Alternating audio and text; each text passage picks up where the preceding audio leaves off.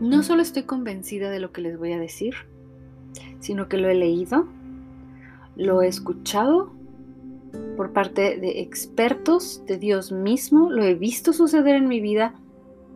Escuchen bien y si pueden, anótenlo en un lugar. La obediencia es un catalizador de los sueños. ¿Sí? Por supuesto que Dios nos tiene muchísima paciencia y que hemos sido justificados y que nos ama y que siempre tiene los brazos abiertos, por supuesto. Sin embargo, también he visto que cuando actúo o he actuado en el pasado en obediencia a lo que sé que Dios quiere que haga o deje de hacer, cosas suceden inmediatamente.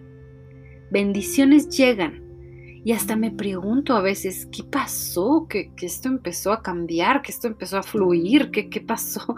Obstáculos profundos y tan altos como si estuvieran grandes barreras impuestas, imposibles de cruzar frente a nosotros, desmoronándose, como si, como si, como lo sugiere perfectamente la imagen de una presa y sus compuertas levantándose para dejar pasar el mar de bendiciones. Algo así sucede en la vida de un seguidor de Cristo cuando obedece al llamado de Dios. Porque hay llamados que están ahí como recordándonos, haz esto, acuérdate de esto, esto, tú puedes hacer esto, sí, Y, pero y no, no tomamos acción. Y ¿podrían creer que hasta eso es pecado? O sea que si no estás escribiendo esa canción que tienes en el corazón para componer, o ese libro, o lo que sea, que Dios puso en tu corazón, ese sueño, ¿podría ser considerado como un pecado? Claro que nosotros ya estamos más allá, esa etiqueta para nosotros ya tiene otro sentido. Hemos hablado mucho de la gracia, de vivir en la gracia y de lo que Jesús es y que no funcionamos con respecto al miedo, sino a aceptación.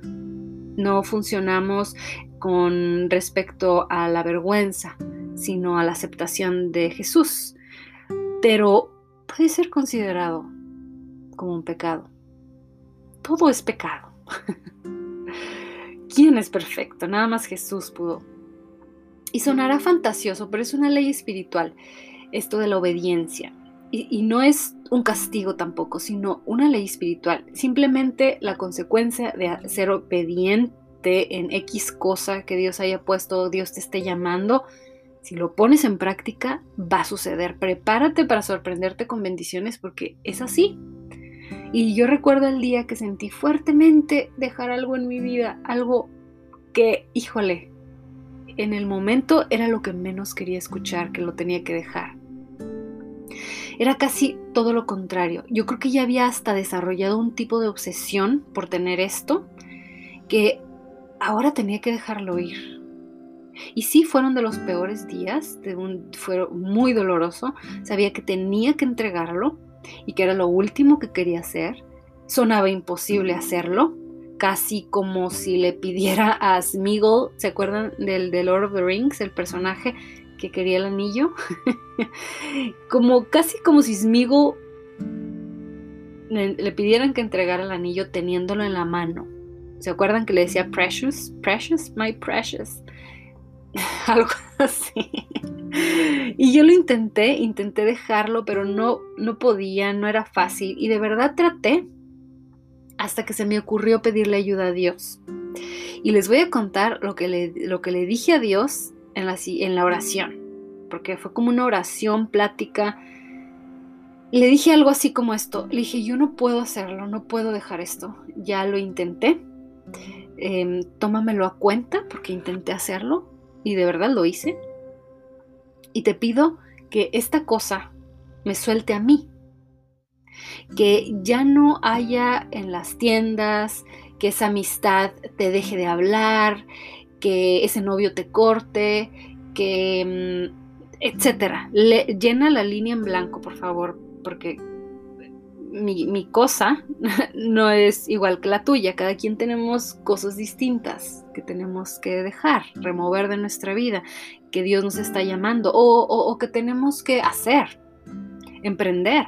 Y estoy segura que en esta oración había un me rindo verdadero y un te entrego. Y sí, se lo entregué.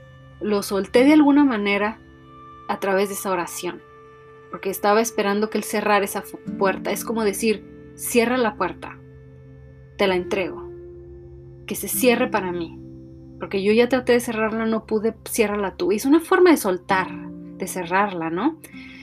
Dios lo puede hacer de las formas que Él pueda, Él es Dios, que, que eh, no hay nada imposible para Él. Entonces sí es una forma de rendirlo. Y a los días, pasaron unos días y sucedió, sucedió y no fue fácil, créanme. Sabía que dolería y sí dolió muchísimo, pero lo que pasó enseguida fue un gran milagro. Un gran milagro que yo había estado esperando por años atrás, un deseo que yo tenía muy grande y que hasta lo había olvidado y de pronto, como un regalo escondido tras las espaldas de Dios, mientras, mientras Él me pedía al mismo tiempo a mí que yo le entregara ese regalito que yo tenía obsesivamente en mis manos, y Él tenía un regalo muchísimo más grande atrás de la espalda, algo así. Y si hay algo que sientes que tú deberías entregar, o un área de confort que quieras dejar en tu vida, para poder experimentar nuevos y mejores vuelos, pídele a Dios y da el primer paso. Pídele guianza a Dios y da el primer paso. Yo estoy segura que Él te llevará a lugares que no te has imaginado. Y si quisieras aceptar a Cristo en tu corazón en este momento, repite conmigo. Señor Jesús, te creo. Te creo cuando dices que pagaste por mis pecados en la cruz.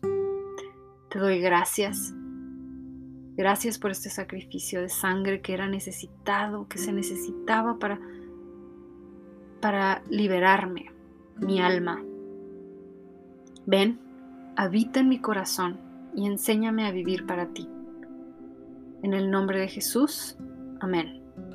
¡Wow! Qué bonito si hiciste esta oración. Es un antes y un después.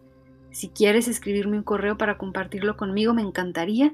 Toda mi información siempre está en la caja de descripción. Gracias. Bye.